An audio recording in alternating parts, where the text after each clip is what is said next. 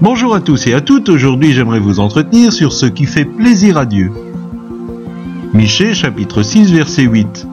On t'a fait connaître, ô homme, ce qui est bien. Et ce que l'Éternel demande de toi, c'est que tu pratiques la justice, que tu aimes la miséricorde et que tu marches humblement avec ton Dieu. Si vous êtes de ceux qui prient Seigneur, j'aimerais te plaire, vous trouverez dans notre verset de quoi méditer. Ce que l'Éternel demande tient en trois phrases, mais dénote tout ce que Dieu voudrait trouver dans nos cœurs, et je pense que ceci concerne particulièrement les hommes. S'il y a une attitude qui déplaît fortement à notre Seigneur, c'est celle de l'injustice. Proverbe 11, verset 1 nous dit que la balance fausse est en horreur à l'Éternel.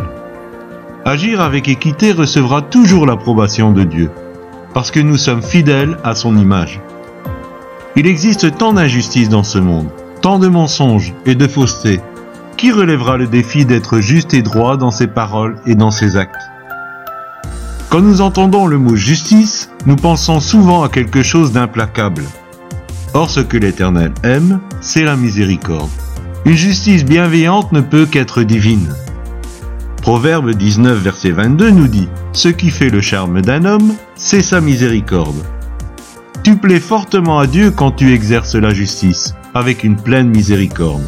Vous savez ce regard plein de bonté envers l'être plus fragile, à commencer par notre épouse et nos enfants. Enfin, l'élément clé qui nous permettra d'agir avec justice et miséricorde sera l'humilité. Vous savez, c'est relativement facile de savoir le degré de notre humilité.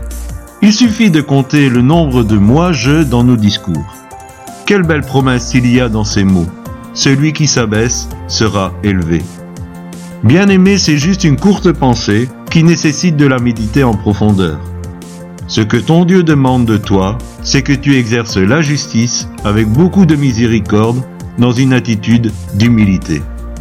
Si tu agis ainsi, le Seigneur pourra dire à ses anges, Vous voyez mon fils là? J'éprouve beaucoup de plaisir en lui. Excellente journée